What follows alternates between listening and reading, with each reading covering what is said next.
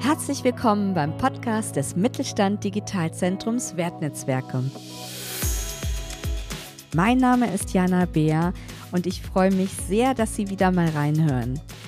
Ja, im Zuge der aktuellen globalen Krise wie der Corona-Pandemie oder eben auch des Angriffskriegs Russlands auf die Ukraine und die damit ausgelöste Energiekrise wird immer wieder deutlich, wie wichtig Widerstandsfähigkeit vor allem eben auch bei mittelständischen Unternehmen ist. Und dabei fällt auch häufig der Begriff Resilienz. Und das ist auch das Thema des heutigen Podcasts. Dazu spreche ich mit Philipp Herrmann von Wertschöpfungslabor Leipzig über dieses so wichtige Thema und Philipp Herrmann forscht auch dazu. Wir klären im Gespräch, ob eigentlich immer Krisenmanagement zum Begriff Resilienz dazugehört, warum es gerade für kleine und mittelständische Unternehmen so wichtig ist, Resilienz in der Unternehmenskultur zu berücksichtigen und Philipp Herrmann stellt uns auch noch ein paar spannende Beispiele aus der Praxis vor, die zeigen, wie eben Digitalisierung und weitere Stellhebel auf Resilienz einzahlen. Freuen Sie sich auf ein sehr inspirierendes Gespräch zu diesem sehr wichtigen Zukunftsthema. Viel Spaß beim Podcast. Ja, hallo Philipp, ich freue mich total, dass du in unserem Podcast bist. Und am Anfang stelle ich immer die Frage, wer bist du eigentlich? Was sind deine Aufgaben am Mittelstand Digitalzentrum, Wertnetzwerke und ja, was machst du so den ganzen Tag? Hallo Jana, vielen Dank für die Einladung. Ich freue mich auch. Am Mittelstand Digitalzentrum Wertnetzwerke bin ich Projektmanager für das Thema kooperative Geschäftsmodelle. Das heißt, ich setze mich da ähm, zusammen mit dem, mit dem Team ganz viel damit auseinander. Was sind eigentlich Erfolgsfaktoren für Unternehmen, damit die in Wertnetzwerken, in Unternehmensnetzwerken erfolgreich und innovativ agieren können und dadurch auch Wettbewerbsvorteile erzielen können. Genau, aber ich setze mich auch sonst ganz viel mit dem Thema Geschäftsmodelle in meiner sonstigen Forschungstätigkeit auseinander, insbesondere auch innovative Geschäftsmodelle. Ähm, und da kommt auch das Thema Resilienz auf jeden Fall ins Spiel. Ja, also Thema Resilienz sehr wichtig in dieser Zeit. Ne? Corona-Pandemie, der Angriffskrieg ähm, Russlands, der uns immer leider noch immer beschäftigt und ähm, natürlich dadurch die Energiekrise ausgelöst äh, hat. Nicht nur insgesamt Unternehmen, sondern vor allem irgendwie mittelständische Unternehmen, ja, müssen widerstandsfähiger sein, äh, ja, müssen neue Lösungen finden. Und immer häufiger hört man da eben auch den Begriff Resilienz, worum mhm. ja unser Podcast diesmal geht. Kannst du denn einmal grundsätzlich erklären, was bedeutet denn Resilienz? Also vor allem in diesem Unternehmenszusammenhang. Ja, voll. Ja, da sagst du was ganz Wichtiges, Jana, weil ich meine, also den Begriff Resilienz gibt's schon länger. Der ähm, hat auch seine Ursprünge in der Psychologie. Ähm, aber dass der jetzt immer mehr und mehr auf Unternehmen auch übertragen wird und im Unternehmenskontext verwendet wird, das hat eigentlich so massiv auch erst während der Corona-Pandemie begonnen. Und was Resilienz eigentlich ist, das fragen sich sicherlich viele und das haben wir uns auch als Wissenschaftlerinnen und Wissenschaftler gefragt, als wir angefangen haben, zu dem Thema zu forschen.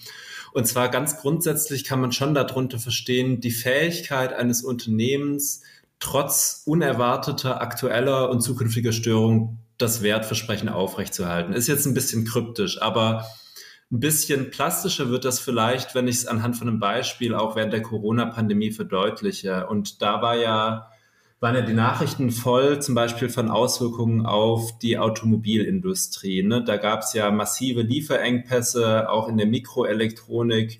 Und das hat dazu geführt, ähm, dass nicht nur Zulieferer, sondern auch OEMs teilweise ihre Werke schließen mussten oder die Produktion einfach runterfahren mussten. Und das hatte natürlich ganz viele ähm, auch Folgeeffekte auf die ganze Zuliefererkette. Also wenn die OEMs nichts mehr bestellen, dann haben auch die Zulieferer einen Auftragseinbruch. Und wo man da zum Beispiel gemerkt hat, auch bei kleinen und mittelständischen Unternehmen, die dann eben resilienter waren, dass die eben in der Lage waren, obwohl quasi die Auftragsbücher durch ihre Hauptkunden eingebrochen sind, da flexibel drauf zu reagieren und trotzdem mit dem Kernprodukt, das sie haben, andere Kunden zu bedienen. Also um zwei Beispiele zu nennen, es gibt zum Beispiel einen Automobilzulieferer aus Dresden, Soft Trim Seatings heißen die, die stellen Sitze und Sitzsysteme für Automobilkonzerne eben her. Ähm, und die haben dann einfach, ich glaube, das ist auch so ein klassisches Beispiel gesagt, naja, ähm, wir stellen jetzt einfach die Nähereien um und stellen da andere Sachen her. Masken waren zum Beispiel gefragt während der Corona-Pandemie, wenig überraschend. Oder ein anderes Beispiel, die Swap aus Sack, also Swap Sachsen, die stellen so Wabenplatten her. Die sind aus Papier, ganz nachhaltiges, tolles Produkt. Das wird in, im Automobilbereich hauptsächlich zum Beispiel in Kofferräumen eingesetzt. Und bei denen war es auch so. Die hatten auch einen Rückgang zu verzeichnen während der Pandemie ähm, von den OEMs und haben dann aber gesagt, okay, wir haben dieses Produkt und das können wir eigentlich auch für andere Branchen verstärkt nutzen, zum Beispiel im Messebau, weil das kann man auch super schnell auf und wieder abbauen. Und die haben dann sozusagen auch gesagt, okay, wir haben dieses Kernprodukt und wir können das allerdings auch anderen Branchen nochmal anbieten. Das ist ein Beispiel für Resilienz, weil sich eben zeigt, okay, wir beruhen zwar im Kern auf dem Wertversprechen, das wir haben, Produkt A oder Produkt B und den ganzen Nutzen, der da dran hängt. Aber wir haben auch die Flexibilität, wenn sich die Rahmenbedingungen ändern, unseren Betriebsablauf entsprechend umzustellen und trotzdem mit diesen veränderten Rahmenbedingungen umgehen zu können und wettbewerbsfähig zu bleiben. Ja, spannend. Schön, dass du auch da Beispiele genannt hast. Dann kann man sich das immer viel, viel besser vorstellen. Also ich glaube, ich habe es jetzt verstanden und unsere Zuhörer bestimmt auch. Ich, würd, ich bin aber so ein bisschen geneigt, noch was hinzuzufügen. Ja, natürlich. Wir spielen Columbo. Ich hätte da noch mal eine. Ja, ja gerne. Also, ja, es ist auch ein bisschen eine, eine Wall of Text, aber also, weil wir haben natürlich schon auch gemerkt, so, boah, dieses Resilienzthema, das kann man, also, kann man und sollte man auch größer aufhängen, weil wir sehen tatsächlich auch, dass Resilienz ein neuer Ansatz der Unternehmensführung ist. Also die ganzen Krisen, du hast ähm, die beiden Beispiele genannt, die jetzt gerade am präsentesten sind mit der Corona-Pandemie und dem Angriffskrieg. Aber man merkt ja auch, dass sozusagen wie Unternehmen geführt wurde oder bisher geführt wurden, auch seine Grenzen hat. Und zwar war das ja eine starke Optimierung hin auf maximale Effizienz.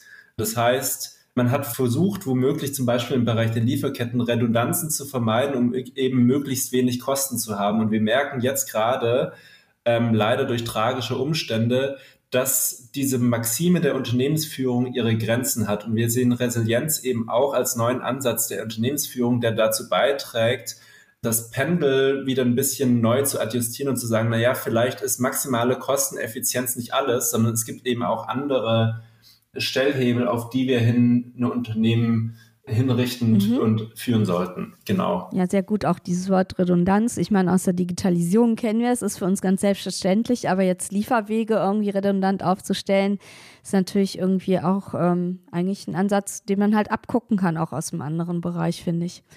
Also wir haben jetzt gerade über Resilienz in Zusammenhang mit Krisen und Krisenmanagement gesprochen. Gehören diese zwei Begriffe immer unbedingt zueinander oder ist Resilienz auch ab von Krise zu denken? Hm, das ist eine ganz wichtige Frage, die ich auch ähm, häufiger höre.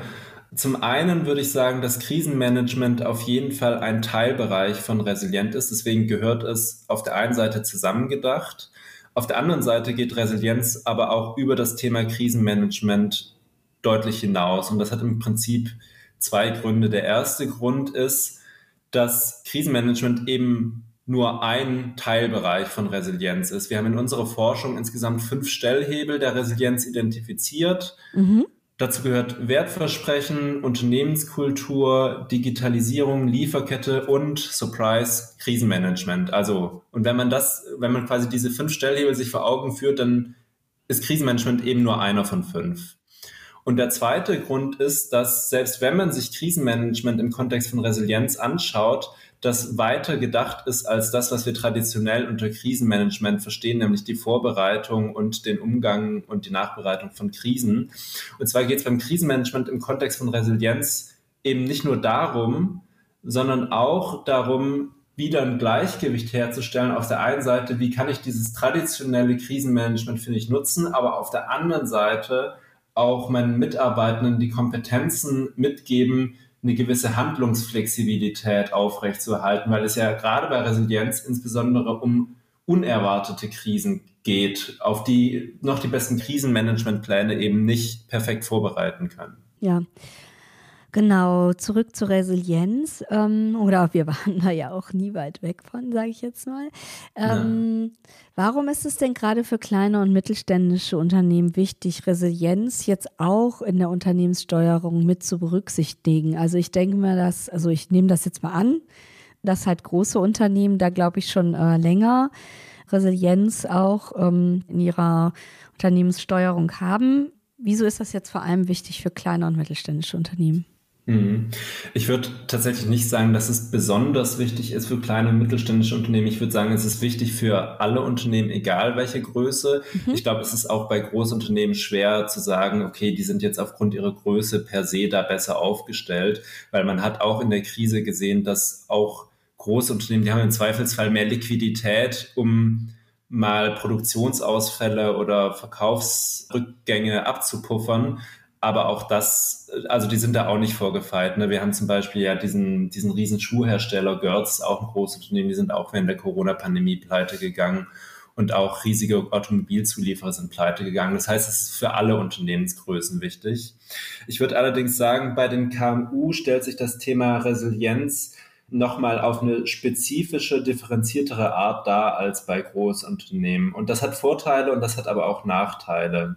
Ein großer Vorteil von KMU sehe ich im Bereich Wertversprechen und Unternehmenskultur, also nochmal rekurrierend auf diese fünf Stell Stellhebel, die wir hatten. Im Bereich Wertversprechen haben KMU häufig sehr, sind häufig sehr spezialisiert auf sehr innovative Lösungen. Also die haben ein Geschäftsmodell, das sitzt einfach und die sind da drin so perfektioniert, dass sie dann auch eher mal die Flexibilität haben, in der Krise das, was ihre Kernkompetenz ist, zu übertragen auf andere Branchen, leicht zu adaptieren, dass es doch passt und so weiter. Also das heißt Stärke im Bereich Wertversprechen. Die andere Stärke im Bereich Unternehmenskultur, das liegt schlichtweg auch an der Unternehmensgröße. Was ich gemerkt habe oder was wir gemerkt haben, häufig in der Zusammenarbeit mit KMU, dass die eine ganz spezifische Unternehmenshistorie haben und eine ganz eigene Kultur, auch eine Tradition gewachsen ist, die KMU häufig besser mit ihrer Unternehmensstrategie verweben können. Und das ist ein ganz wichtiger Erfolgsfaktor für das Thema Unternehmenskultur im Kontext Resilienz. Und bei der Unternehmenskultur ist es gerade bei KMU auch häufig so, dass dadurch, dass es nicht so viele Mitarbeitende sind, die häufig hm, weniger spezialisiert auf ihre Aktivitäten, auf ihre Aufgaben sind. Das heißt, da ist häufig noch mehr Handlungsspielraum und Flexibilität eben in unerwarteten Fällen mal noch die Aufgabe vom Mitarbeiter nebenan weiterzumachen. Das sind beides auf jeden Fall Stärken, die KMU mitbringen und die sie auch von Großunternehmen unterscheiden. Eine Herausforderung für KMU ist auf jeden Fall, was wir als Holzfällerphänomen bezeichnen. Ähm, das heißt, der Forstwirt oder der, der Holzfäller, der eben so viel mit dem Baumfällen beschäftigt ist, dass er gar keine Zeit mehr hat, seine Axt zu schleifen. Und bei KMU, die haben einfach weniger Ressourcen und Kapazitäten, sich jetzt auch noch um ein Thema wie Resilienz zu kümmern. Das ist auf jeden Fall auch was, wo Großunternehmen zum Beispiel eher mal sagen können, okay, wir machen da jetzt eine Taskforce Resilienz, weil die Ressourcen haben die oder die kaufen sich ein Projekt äh, ein von einer externen Beratungsfirma und machen das so. Und das ist bei KMU auf jeden Fall anders. Mhm. Ja, das klingt ja sehr einleuchtend. Schön, dass du auch die zwei Seiten ähm, beleuchtet hast. Gibt es denn äh, Beispiele? Weil Beispiele sind ja immer gut aus der Praxis. Ähm, vor allem bei uns geht es ja immer um Digitalisierung, die du so aus der Digitalisierung zeigen kannst, die halt ja so und so ein Stellhebel ist. Hattest du ja vorhin bei den fünf Stellhebel auch aufgezeichnet, dass äh, Digitalisierung sehr wichtig ist. Also kann Digitalisierung das Geschäftsmodell für KMU irgendwie resilienter machen? Ja, ja, also ist eine ganz wichtige Frage und Digitalisierung ist nicht ohne Grund natürlich auch ein, einer der fünf Stellhebel, die ich vorhin genannt habe. Bei Digitalisierung ist das so ein bisschen anders als bei den Stellhebeln und zwar verstehen wir das als eine Art Enabler. Also Digitalisierung ist im Prinzip die gezielte Nutzung von Technologien, um die Steigerung der Resilienz in allen anderen Stellhebeln zu ermöglichen. Also ich glaube, das wird nochmal ein bisschen plastischer, wenn ich wirklich ein Beispiel nehme. Gerne. Ähm, wir haben auch zusammengearbeitet mit einem Unternehmen aus der Mikroelektronik aus Sachsen, die heißen SAW Components. Ähm, die stellen so Bauteile, ähm, die eben ja diese SAW-Technologie haben und auch noch andere. Das Was ist, so das für eine? Ja. ja, genau. Also ähm, das ist im Prinzip die Bezeichnung von so einer Körperschallwelle, die sich in nur zwei Dimensionen ausbreitet, wenn ich auf eine Oberfläche draufdrücke. Also vereinfacht gesagt, das kann man zum Beispiel nutzen, wenn ich Touchscreen-Technologien habe, dann kann ich sozusagen da so eine Oberflächenbeschichtung drauf machen, damit das Display checkt, wenn ich mit meinem Finger da drauf drücke. Ah, okay. Sowas machen die noch ganz viele andere so Technologien aus dem Bereich der Nanotechnologie, also viele auch so Dünnschichten und sowas. Mit denen haben wir zum Thema Digitalisierung zusammengearbeitet, aber das Problem bei denen war nicht, dass die sozusagen gesagt haben, so hier, wir müssen im Bereich Digitalisierung resilienter werden, sondern wir haben uns mit denen zusammengesetzt, haben, haben herausgefunden, okay, wo sind denn eigentlich gerade eure Herausforderungen? Die liegt bei denen im Bereich des Fachkräftemangels. Ist, glaube ich, auch bei vielen Mikroelektronikunternehmen zurzeit der Fall. Und die hatten während der, damals war es während der Corona-Pandemie insbesondere Schwierigkeiten halt, hochqualifiziertes Personal zu bekommen, insbesondere auch ja zu der Lohnstruktur diesen Mittelständler möglich ist zu zahlen. Und das Thema Digitalisierung kam dann ins Spiel, dass wir eben, je länger wir uns darüber unterhalten haben, herausgefunden haben, dass ein Riesenpotenzial für die das Thema Wissensmanagement und Wissenstransfer hat. Dass im Prinzip man ähm, neben dem Fachkräftemangel und äh, der Rekrutierung von geeigneten Mitarbeitern, was natürlich immer noch ein Thema ist, aber eine andere Möglichkeit, die Resilienz eben zu stärken, ist, die Digitalisierung zu nutzen, um das implizite und explizite Wissen, das ohnehin schon im Unternehmen ist, besser verfügbar und zugänglich zu machen. Und mit denen haben wir dann eben gemeinsam überlegt, okay, wie müsste, wie müsste so eine Wissensmanagement-Software aussehen, wie können wir die implementieren und haben auch schon erste Überlegungen zur Anbieterauswahl gemeinsam gemacht. Und das ist, glaube ich, so ein gutes Beispiel, weil es eben zeigt, so auf einer oberflächlichen Ebene würde man denken, naja, ihr habt ein Thema im Bereich Unternehmenskultur, Fachkräftemangel und so. Aber wenn man genauer hinguckt, sieht man auch hier, okay, das ist aber auch eng verflochten mit dem Thema Digitalisierung. Und eigentlich kann man auch die Digitalisierung stärken um sozusagen insgesamt resilienter zu werden. Und das ist häufig bei dem Thema Digitalisierung so, dass es im Prinzip in die ganzen anderen Stellhebel auch mit reinspielt. Ja. Welche Empfehlung würdest du denn mittelständischen Unternehmen geben, die sich jetzt so dem Thema Resilienz, was ja, sage ich mal, auch vielleicht nicht ganz so leicht zu greifen ist, ähm, nähern wollen? Also wie sollten, also gibt es da irgendwie so eine Step-by-Step-Anleitung oder ja, wie kann man denn da anfangen? Ja, also äh, grundsätzlich ist ja auch die Frage, okay, wie geht man mit diesem Holzfäller-Phänomen um?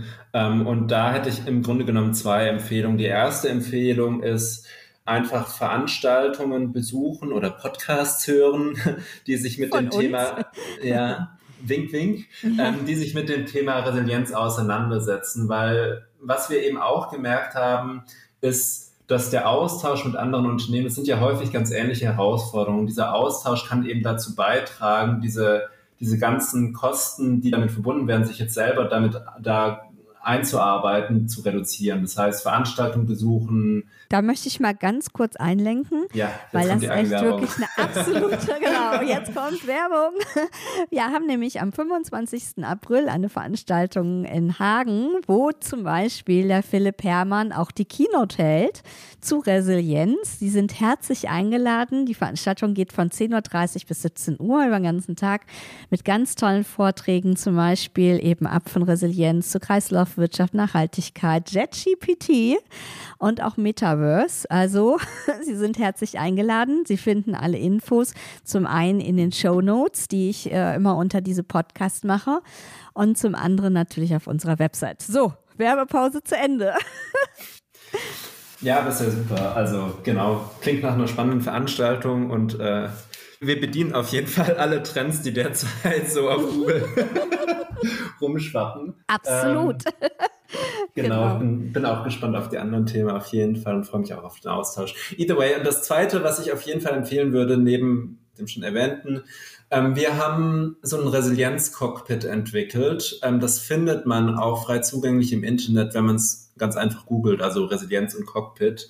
Ähm, das richtet sich auch gezielt an KMU und ist im Prinzip so ein kostenloses Online-Tool, wo man relativ einfach mit so einem Fragebogen so eine Standortbestimmung machen kann und gucken kann, okay, wo stehe ich denn eigentlich mit dem Thema Resilienz? Und wir haben da auch noch ganz viele Materialien, so Videomaterialien eingearbeitet, die nochmal so ein bisschen Background erläutern, aber auch schon Hinweise zu ersten Handlungsempfehlungen. Die sind natürlich noch relativ ich sag mal, auf einer höheren Flugebene, weil Resilienz ist was total Individuelles. Also was für das eine Unternehmen funktioniert, muss auch für das, muss für das andere nicht funktionieren. Aber es hilft auf jeden Fall, um so einen ersten Überblick und ein erstes Verständnis äh, für das Thema zu bekommen. Und davon ausgehend kann man dann immer noch mal schauen, wie es ja, weitergeht. Super Tipp, das werde ich auch noch mal in die Shownotes schreiben.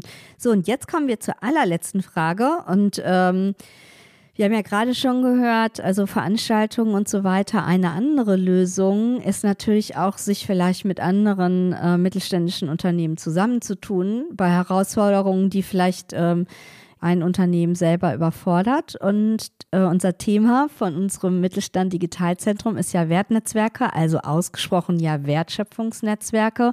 Und meine Frage an dich ist, warum ist es denn so wichtig, dass äh, in Zukunft sich die Unternehmen auch zu Wertschöpfungsnetzwerken zusammentun? Mhm.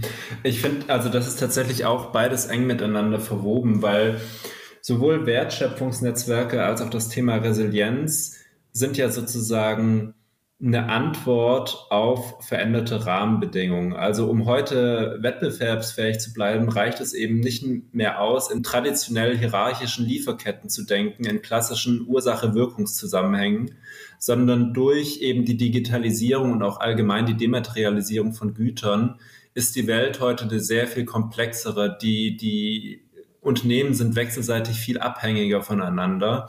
Und da ist das Thema Wertschöpfungsnetzwerk eben super relevant, um eben dieser, dieser Realität gerechter zu werden. Und resiliente Unternehmen sind auch erfolgreich in Wertschöpfungsnetzwerken. Ja.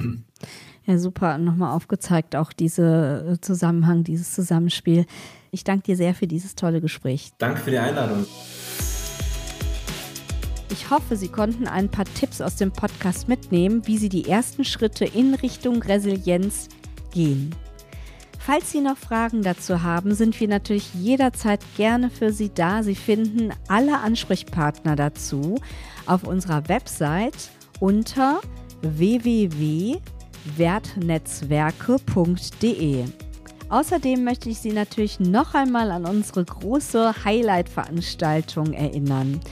Dort bekommen Sie neben Resilienz auch noch weitere spannende Themen präsentiert. Alles rund um die Digitalisierung und alles voll im Trend. Und zwar zum Beispiel zu JetGPT, Metaverse, Kreislaufwirtschaft, künstliche Intelligenz und noch viel mehr. Melden Sie sich also jetzt für den 25. April an und Sie finden diese Veranstaltung wie auch alle anderen Veranstaltungen auf unserer Terminseite. Wir freuen uns schon sehr auf Sie und ich freue mich, Sie nächstes Mal wieder im Podcast begrüßen zu dürfen. Und ich sage jetzt einfach Tschüss, bis zum nächsten Mal. Bis dann, Ihre Jana Bär.